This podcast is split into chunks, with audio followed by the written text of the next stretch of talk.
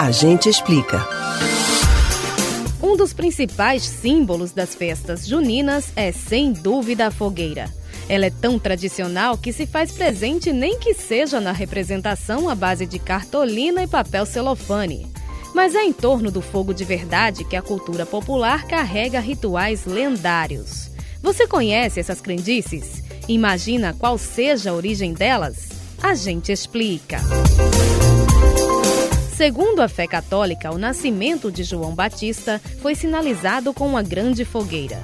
Por isso, todos os anos, na noite de 23 de junho, véspera do aniversário do santo, as labaredas marcam presença nos arraiais. O costume acabou se estendendo às homenagens aos outros santos juninos, como Santo Antônio e São Pedro.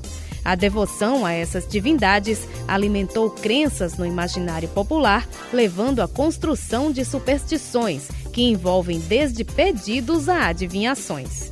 Segundo os estudiosos, essas tradições são inspiradas em rituais de outras culturas, anteriores até mesmo ao catolicismo. Uma das mais impressionantes e pouco recomendadas é a de caminhar descalço sobre as brasas.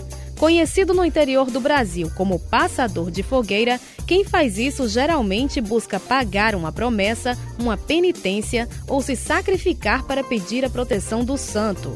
Mas, bem menos perigosas, as práticas mais comuns têm a ver com os assuntos do coração.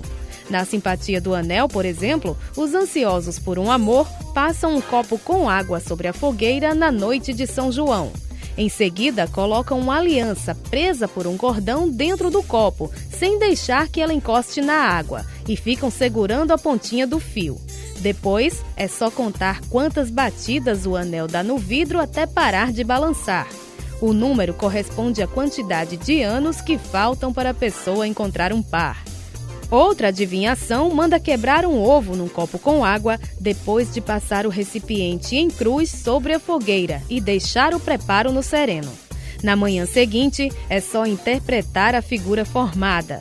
Se for parecida com um véu ou uma igreja, indica que o casório vai chegar. Caso contrário, o compromisso amoroso pode não estar no destino do experimentador, mas outras conquistas podem estar por vir. A imagem semelhante a um navio indica viagens. E se a figura lembrar uma joia, a promessa é de riqueza.